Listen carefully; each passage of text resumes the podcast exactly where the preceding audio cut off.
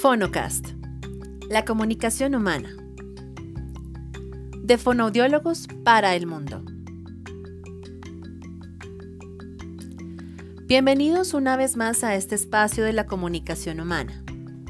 En esta ocasión hablaremos un poco acerca de las funciones del fonoaudiólogo en el ámbito escolar. Matilde García cita, la palabra escuela deriva del vocablo griego escole, en latín escola. Etimológicamente significa estar libre de ocupaciones, el ocio que el hombre libre necesita para su formación espiritual. Posteriormente se entendía por escuela la ocupación en que se invertía el ocio. Lecciones de filosofía, de la naturaleza, conversación, disertación. Más tarde se entendió por escuela el lugar donde se realizaban estas ocupaciones. Han pasado siglos hasta que la escuela se transformara en la forma que hoy la concebimos. No obstante, guarda el nombre de su etimología como encuentro de maestros y escolares con un objetivo, enseñar, aprender, instruirse y contribuir a la formación integral y humana del sujeto en proceso de maduración y en la búsqueda de su identidad personal. Es aquí donde la comunicación se convierte en una parte fundamental de la vida humana y de la etapa escolar. Durante los años escolares, algunos de los estudiantes empiezan a evidenciar dificultades en el desarrollo de contenidos y habilidades y adquisición de conocimientos, y se hace necesaria la remisión interdisciplinar para tomar cartas en el asunto. Una de las personas que se involucra en el proceso diagnóstico es el fonoaudiólogo, Así que a continuación vamos a hablar un poco acerca del fonodiólogo, la comunicación humana, la competencia comunicativa, la lectura y la escritura y conoceremos las dificultades de aprendizaje de manera general. También conoceremos el objetivo del fonodiólogo escolar y un poco acerca del abordaje terapéutico en este ámbito. Empecemos.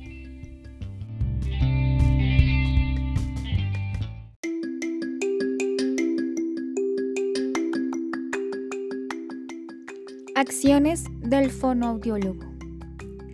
El fonoaudiólogo es el profesional encargado de instaurar y fortalecer los procesos lógicos y la lectoescritura dentro del aula educativa en donde se inicia la construcción de conocimiento y pensamiento del niño. Además, instaura correctamente los patrones del lenguaje y patrones comunicativos, los cuales son base fundamental para la interacción social su desenvolvimiento en comunidad y expresión de necesidades e ideas propias, siendo así la herramienta esencial para el desarrollo de estructuras cognitivas complejas y funciones mentales. Eh, estas son requeridas en la vida académica y en general. Es allí entonces donde el fonoaudiólogo cumple un rol importante en la correcta instauración de estos conocimientos y es donde eh, va a ser el encargado de brindar la estimulación y herramientas para incrementar cada una de estas funciones y hacerlas lo más efectivo posible. La comunicación humana. La comunicación es el proceso, es el conjunto de todo lo que se dice y todo lo que se transmite, siendo un proceso innato del hombre. El niño desde que nace se está comunicando a través de diferentes códigos, siendo la comunicación un acto de relación humana en el que dos o más participantes intercambian un mensaje mediante un lenguaje o una forma de expresión como proceso interactivo social. Eh, la comunicación tiene eh, ciertas modalidades comunicativas, vamos a, nombrar algunas. Eh, estas son la verbal oral, la verbal escrita, que hace referencia a la capacidad de interpretar y usar apropiadamente el significado social de las variedades lingüísticas en cualquier circunstancia en relación con funciones y variaciones de la lengua con suposiciones culturales. La verbal visogestual, que es la que implementa el uso de la lengua de señas, la dactilología, está la no verbal, es la comunicación no simbólica. Esta comunicación comprende aquellas formas que no implican las presencias del lenguaje. El referente siempre debe estar presente. Es característica de personas con múltiples impedimentos, puede ser intencional, es decir, sin propósito. Se manifiesta con movimientos corporales y faciales como lo es el cambio de postura, las sonrisas, todo lo que involucra las expresiones faciales. Y la comunicación simbólica es la que comprende las formas abstractas para representar la, realidad presente o no presente, por ejemplo, los gestemas.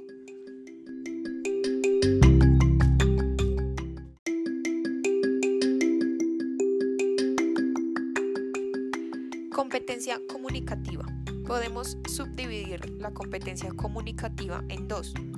La primera siendo la competencia general y la segunda siendo competencia específica. La competencia general está dividida en cuatro puntos muy importantes. El primero es lingüística, que se basa en el reconocimiento de unidades lingüísticas. La segunda es estratégica, que es el uso de todos los recursos para resolver las situaciones comunicativas. La tercera es discursiva, es el uso del código en situaciones comunicativas efectivas. Y la cuarta la denominamos cultural, que es el manejo de los conocimientos para reflexión de los contenidos sociales. Por otro lado, la competencia específica podemos subdividirla en receptiva, productiva, mediadora e interactiva teniendo presente que la receptiva es la capacidad de interpretar los estímulos, la productiva es la capacidad de elaborar los textos, la mediadora siendo la capacidad de comprender y de hacer comprender los diferentes tipos de información que queremos transmitir, y la interactiva, cuarta y última, siendo la negociación de significados entre varios interlocutores.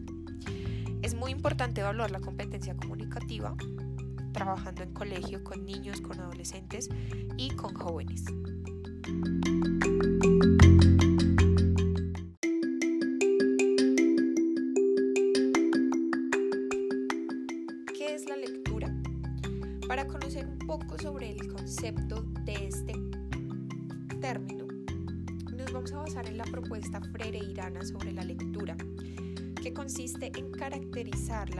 Como un acto que implica, implica una sucesión de tres tiempos. Este afirma que la comprensión del texto es alcanzada por su lectura crítica, es decir, que implica la percepción de relaciones entre el texto y el contexto. Por lo tanto, no solo consiste en decodificar información por sí sola que esté escrita o plasmada en un papel, sino tener presente o tener en cuenta un contexto específico. Las rutas de la lectura son dos, denominamos la primera como ruta visual, que puede ser directa o léxica, y la segunda como ruta fonológica, que es indirecta. La primera se basa en el conocimiento previo, la información se identifica como lingüística. Y tratando acerca de la ruta indirecta o fonológica, es básicamente cómo accedemos al almacén de palabras. Es bidireccional, también se caracteriza por ser bidireccional.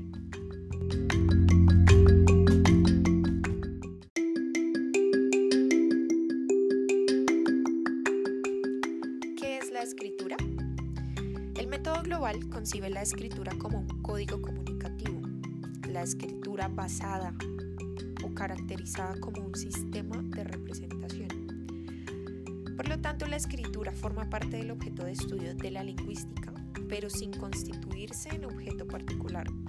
Sin embargo, fue a partir de Saussure que la lingüística supera la concepción de suma de reglas gramaticales restringida a algunas lenguas y comienza a constituir una teoría del lenguaje la escritura es expulsada en definitiva como objeto de estudio. Desde otras perspectivas, la escritura es tratada como una manifestación de la capacidad humana de producir signos, con intención comunicativa y simbólica, y si bien no pueden asimilarse una a otra, presentan muchos puntos de contacto en sus análisis, permitiendo, según nuestro criterio por supuesto, abrir paso a un campo de investigación ampliamente productivo. Cardona afirma que se tendrá escritura cuando se esté frente al uso de un sistema de signos gráficos. Y Harris en 1999 define al signo escrito como dependiente de su contexto de producción, fuera del cual no tiene existencia. A partir de estas perspectivas, lo que finalmente cobra importancia es la sintaxis con la cual se organiza un sistema de escritura. Refiriéndonos hablando de las rutas de la escritura, concebimos eh, dos, la vía fonológica o indirecta, que no es léxica, y la vía ortográfica directa o léxica. La primera está basada en la habilidad para separar las palabras en unidades fonológicas. Es el mecanismo de conversión o reglas de correspondencia eh, a través de las cuales se asigna un fonema a un, se asigna a cada fonema un grafema en particular. Es aquella habilidad para sintetizar la palabra en unidades constituyentes. Por otro lado, la vía ortográfica directa o léxica es la habilidad para separar esa palabra en unidades sintácticas, en unidades semánticas y para sintetizar en orden de ideas las palabras individuales. Es total y necesaria para escribir sonidos que se pueden representar por más de un grafema.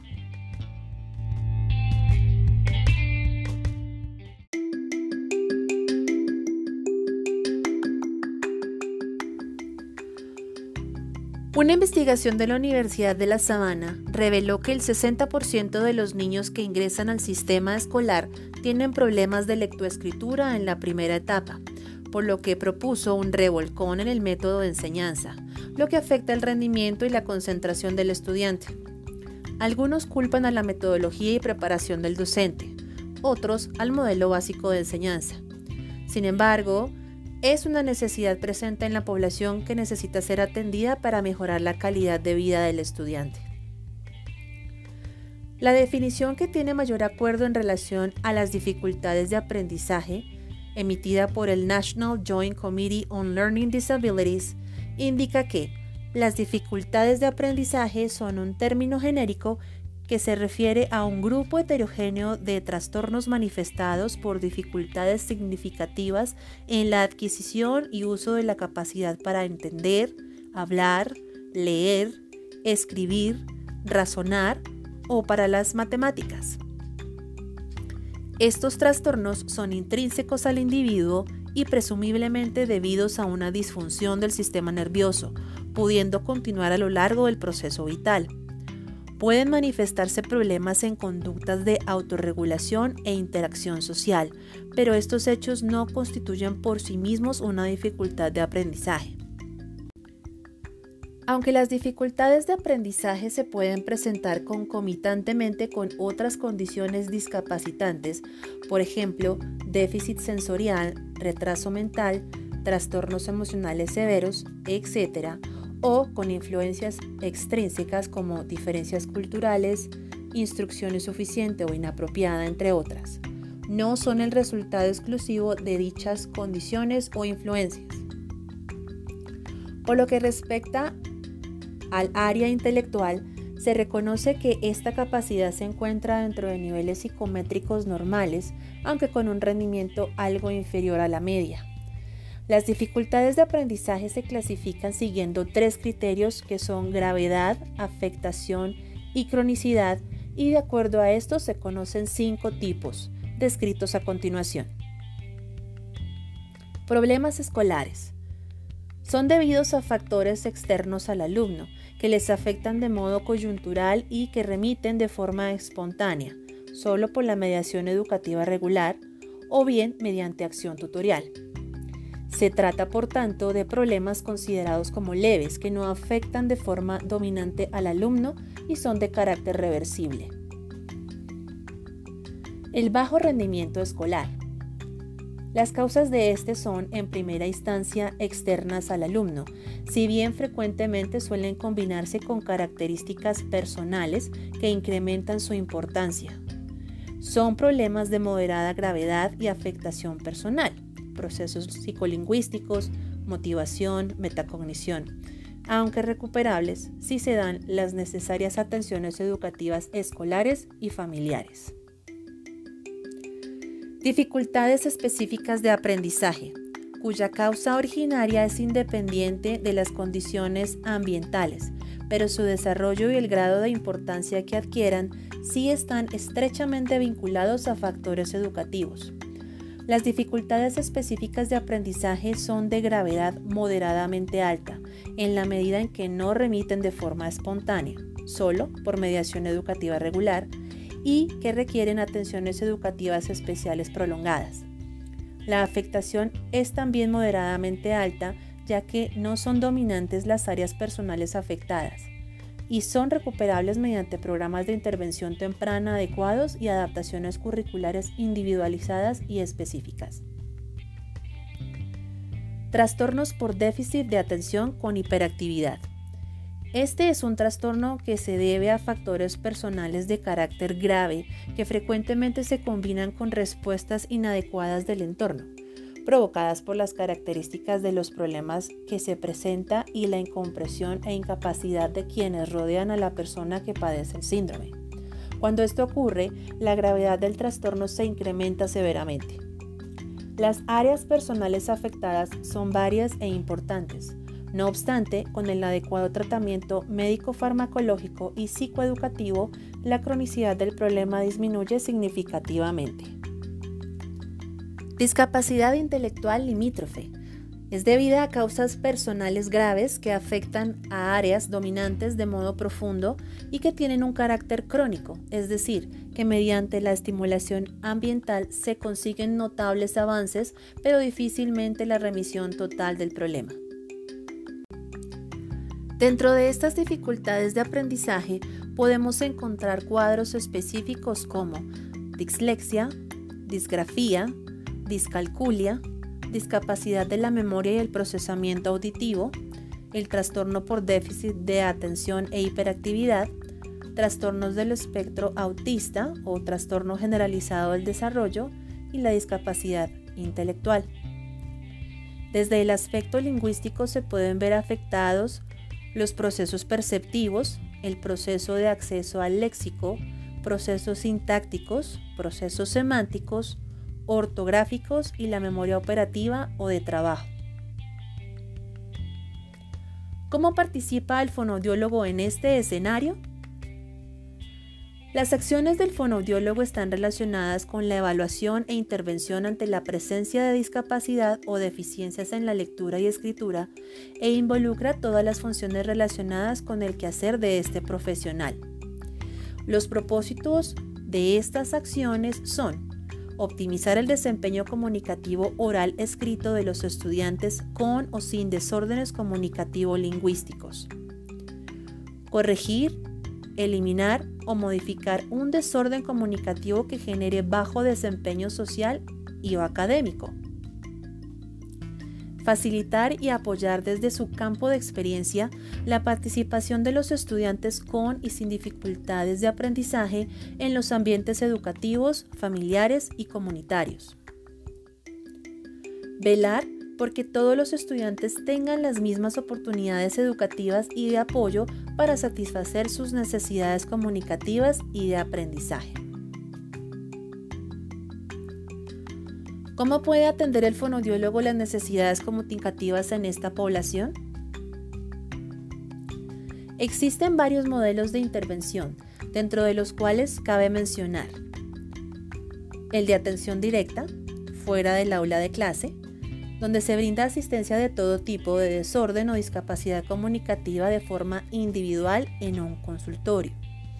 El modelo colaborativo, donde el fonodiólogo trabaja con docentes y padres se sugiere al docente estrategias pedagógicas específicas, técnicas y materiales suplementarios. Equipo interdisciplinario. El fonodiólogo participa dentro de un equipo de profesionales que trabaja en la institución. Los miembros comparten observaciones y resultados de la evaluación formal con el propósito de coordinar las recomendaciones. Se sugiere el uso del modelo colaborativo porque es de atención directa, Trabaja con padres, docentes y estudiantes. Participa con el equipo educativo en la planeación, diseño, seguimiento y evaluación de acciones dentro del currículo. Puede reunir una o varias acciones de los otros modelos de intervención. Permite el trabajo con profesionales en redes de apoyo internas o externas al colegio. Y hace que el fonodiólogo sea un profesional participativo y de alta decisión frente a las acciones en el colegio. De acuerdo con lo anterior, Rita Flores en 2004 plantea un modelo de prestación de servicios que involucra a todos los actores que deben participar en el proceso, a saber, niños y adolescentes, que son concebidos como personas con destrezas y habilidades de pensamiento y lenguaje que interactúan con el contexto inmediato en el que se encuentran. los padres de familia, que son el agente socializador y afectivo en el desarrollo de habilidades comunicativas. Los docentes, que son la persona con conocimientos específicos en un área, que orienta en la evolución cognitiva de los estudiantes. Y la comunidad educativa, que son un todo, los profesionales involucrados en los procesos de formación de los estudiantes. Este modelo cuenta con cinco programas que pueden ejecutarse de acuerdo a las necesidades particulares de cada comunidad. Estos programas son Programa de Prevención de Desórdenes Comunicativos, donde el objetivo es la detección temprana de riesgos comunicativos en niños que inician la escolaridad primaria o secundaria para prevenir problemas comunicativos que repercutan en el desarrollo y desempeño de las actividades académicas que conduciría a frustración, deserción y alteración de la calidad de vida. El programa de evaluación diagnóstico donde se determina la presencia de un desorden comunicativo estableciendo relaciones causa-efecto dictamina el grado de severidad y establece un pronóstico. Este proceso facilita la toma de decisiones para el manejo con el equipo interdisciplinar, padres de familia y educadores. El programa de intervención fonoaudiológica, está dirigido a las acciones que se toman para eliminar, compensar o disminuir el desorden comunicativo y el impacto del mismo en el contexto del estudiante esta puede ser realizada de manera individual o grupal y su frecuencia de aplicación estará determinada por la severidad de la alteración. El programa de intercambio comunicativo pedagógico es el ejercicio de intercambio de conocimientos entre el fonodiólogo y el docente para desarrollar acciones conjuntas en beneficio del estudiante. El fonodiólogo presenta su papel en el ámbito educativo como apoyo para el desarrollo de los contenidos curriculares, a través del desarrollo del perfil comunicativo. El programa de consejería a padres. Este programa incorpora la participación de padres y cuidadores en el apoyo y desarrollo del perfil comunicativo a través de estrategias de afianzamiento e intervención en caso de riesgo o presencia de un desorden comunicativo se precisa la participación de los padres desde el proceso de evaluación para asimismo darles acompañamiento que brinden apoyo a sus hijos. El objetivo final de estos programas es identificar niños en riesgo, obtener colaboración, información importante y fomentar estrategias comunicativas en casa, determinar si existe el desorden comunicativo en los estudiantes o no, y trabajar con los estudiantes que presenten deficiencia o discapacidad comunicativa. Gracias por acompañarnos una vez más. Los esperamos en nuestra próxima emisión.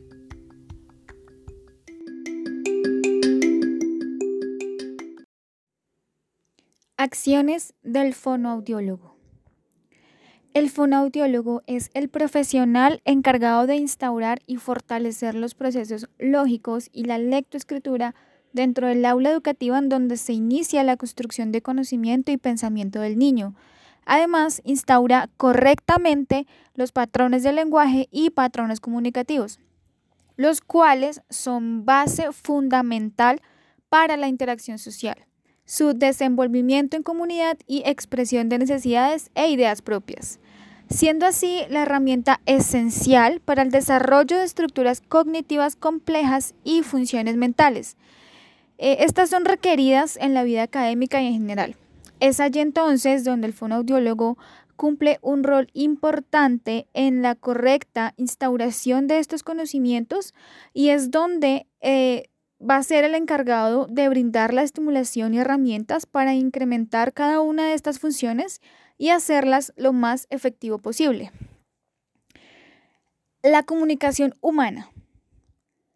La comunicación es el proceso, es el conjunto de todo lo que se dice y todo lo que se transmite, siendo un proceso innato del hombre.